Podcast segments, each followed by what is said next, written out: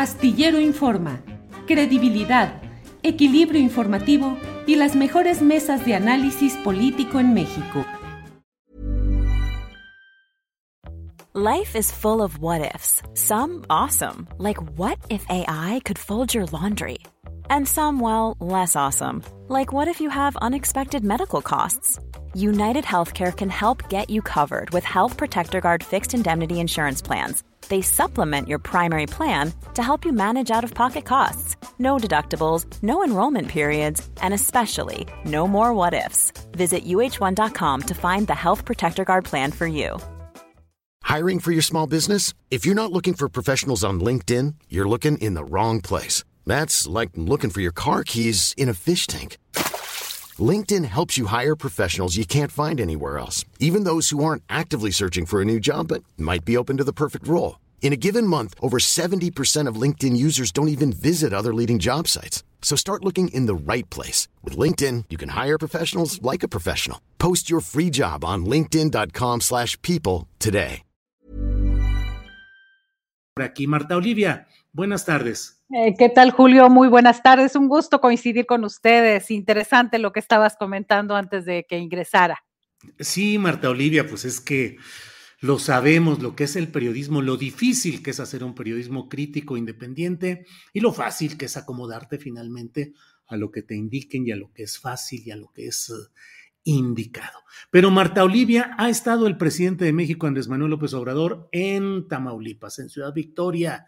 Es una visita muy esperada porque se iba a anunciar o se anunció un plan de apoyo a Tamaulipas en la naciente administración de Américo Villarreal, luego de esos tiempos tempestuosos que aún no terminan, sí en lo constitucional, pero políticamente todavía hay vendavales relacionados con Francisco Javier García Cabeza de Vaca. ¿Cómo estuvo la visita? ¿Qué queda? ¿Qué significó, Marta Olivia? Eh, bastante interesante. Me parece que eh, lo verdaderamente creo que se puede ver a partir de ahora es lo que tiene que ver con el tema cabeza de vaca, ese tema del que el presidente no quiso abordar, dijo que era un tema judicial, ahí dijo no me voy a meter y lo cual este es de lo que la mayoría de los tamuulipecos están preguntando, ¿qué pasa? Hay dos temas, uno es cabeza de vaca, pero no todo es cabeza de vaca. También hay el tema de eh, la ruina, la ruina en la que dejó la administración pública del Estado.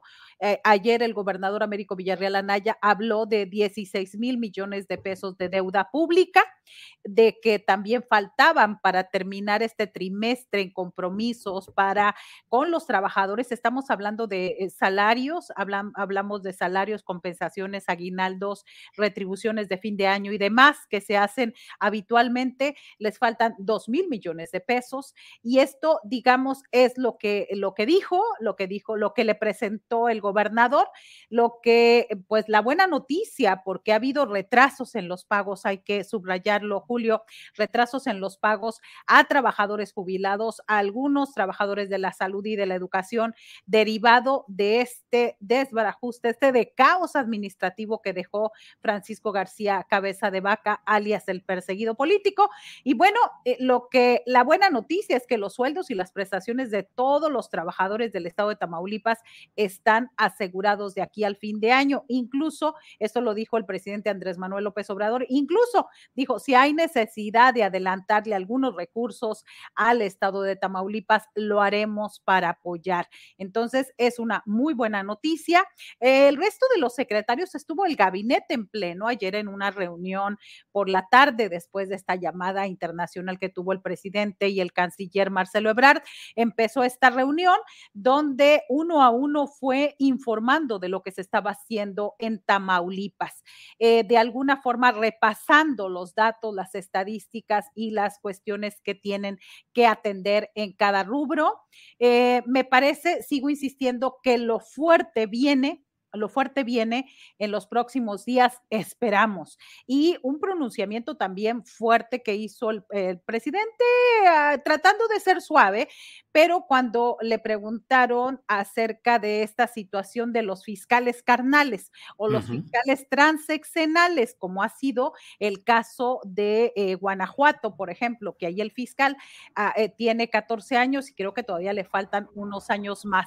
Aquí en Tamaulipas, él no se refirió en concreto a algún caso, dijo que si toda su gestión no ha respondido a los intereses ciudadanos, pues que deberían de tener un poquito de vergüenza y retirarse, presentar su renuncia y decir, ahí nos vemos, en otras palabras. Así que, pues veremos si a Irving Barrios Mojica, el fiscal carnal de Francisco García Cabeza de Vaca, y, y hay que decirlo, como comentó Carlos Manuel Juárez en alguna información, el vicegobernador de Tamaulipas, porque reúne a una cantidad inmensa de instituciones, como es la Unidad de Inteligencia Financiera del Estado, la Unidad Anticorrupción, la Secretaría de Seguridad Pública, todas las labores de seguridad y prevención y también la Procuración de Justicia, que todavía toda esta situación está en litigio y está, pues la última palabra la tiene la Suprema Corte de Justicia de la Nación, Julio. Oye, Marta Olivia, siempre los cambios de gobierno implican que haya pues una nueva clase política que arriba al poder y que bueno, tiene seis años por delante y se siente eh, eufóricos y exaltados en cuanto a que les queda mucho tiempo de poder y luego llega el momento sexenal como le pasó pues al propio cabeza de vaca y a los anteriores en las que ese poder declina. ¿Cuál es el comportamiento de la clase política mm, de morenistas y aliados en visitas como estas? Es decir, ¿qué se ve? Mesura, desbordamiento, oportunismo, congruencia. ¿Cómo ves todo esto? Eh, habría que ver, primero hablar de quienes están en el gobierno. En el gobierno ha llegado el nuevo PRI, un nuevo PRI con priistas de antaño, con priistas y, con personajes que llegaron en los últimos años a Morena. Ojo, hablo de Morena, pero que no tienen mucha trayectoria de izquierda o de perredismo, de, de tradicional. Eh, no, no veo yo no veo al menos una figura preponderante de la izquierda que esté ahorita en el gobierno de Tamaulipas. Veo al grupo del gobernador Américo Villarreal Anaya como es eh, su secretario general de gobierno, quien es Héctor Villegas González, alcalde con licencia de Río Bravo. Veo a Adriana Lozano, ex diputada federal o diputada federal con licencia, ahora secretaria de Finanzas. Veo también a Olga Sosa, secretaria del Trabajo. Es decir, a gente eh, que desde hace más de un año desde antes de la precampaña, ya habían dicho, vamos con Américo Villarreal, se cerraron y bueno, es el grupo con el que está. No veo a alguien de la izquierda eh, están, ayer vimos en la reunión de gabinete de pronto que estaba el presidente diciendo alguna información y no faltaba o Adriana Lozano, estas nuevas morenistas, y eh, Olga Sosa aplaudiendo abruptamente de pronto en una intención así clara como de quedar bien, los demás muy institucionales, muy, los demás eh, son el resto del gabinete, pues son amigos personales del de, doctor Américo Villarreal que llegaron con él, que han estado en diferentes funciones públicas con él. Recordemos que él fue subsecretario de salud desde hace varios sexenios, estuvo al menos dos sexenios, estuvo tres sexenios, estuvo en el gobierno del estado de Tamaulipas, en gobiernos del Partido Revolucionario Institucional. Eso es lo que vemos. Eh, vimos en la calle, vimos ahí afuera del batallón de infantería donde fue la mañanera, lo vimos ayer en la reunión de gabinete a los morenistas de a pie a los de San Fernando, a los de Reynosa, a los de Ciudad Mante, a los de Jicotencat, eh, que había una temperatura de 12 grados ayer por la tarde, a la interperie con un ventarrón, y ellos estaban, esos eran los morenistas de a pie que estuvieron esperándolo afuera. Ellos son los que se acercaron. Me parece que incluso en, en la en, el Consejo Estatal de Morena, pues hay muy pocos de Morena fundadores o de Morena integrantes. Digamos que es un, este, me van a decir, bueno, es que Morena tiene poco, por eso hay muchos priistas. Hey, it's Ryan Reynolds and I'm here with Keith, co-star of my upcoming film, If, only in theaters May 17th. Do you want to tell people the big news? All right, I'll do it. Sign up now and you'll get unlimited for $15 a month in six months of Paramount Plus Essential Plan on us. Mintmobile.com slash switch. Upfront payment of $45 equivalent to $15 per month. Unlimited over 40 gigabytes per month. Face lower speeds. Videos at 480p. Active Mint customers by 531.24 get six months of Paramount Plus Essential Plan. Auto renews after six months. Offer ends May 31st, 2024. Separate Paramount Plus registration required. Terms and conditions apply if rated PG. I'm Sandra, and I'm just the professional your small business was looking for. But you didn't hire me because you didn't use LinkedIn jobs. LinkedIn has professionals you can't find anywhere else, including those who aren't actively looking for a new job but might be open to the perfect role, like me. In a given month, over 70% of LinkedIn users don't visit other leading job sites. So if you're not looking on LinkedIn, you'll miss out on great candidates like Sandra. Start hiring professionals like a professional. Post your free job on linkedin.com/people slash people today. no lo sé. Eh, lo que yo estoy viendo es que son muchos dinosaurios, mucha gente que ha estado en otros gobiernos del Partido Revolucionario Institucional.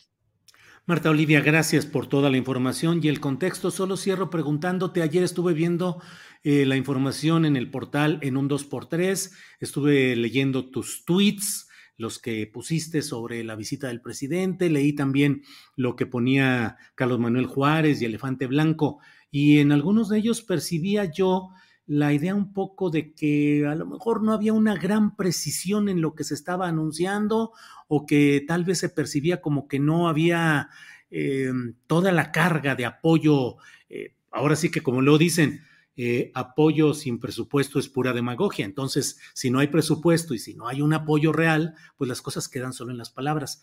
¿Piensas que sí hubo finalmente ese apoyo fuerte o está en veremos? A mí me parece que está en veremos. ¿Por qué?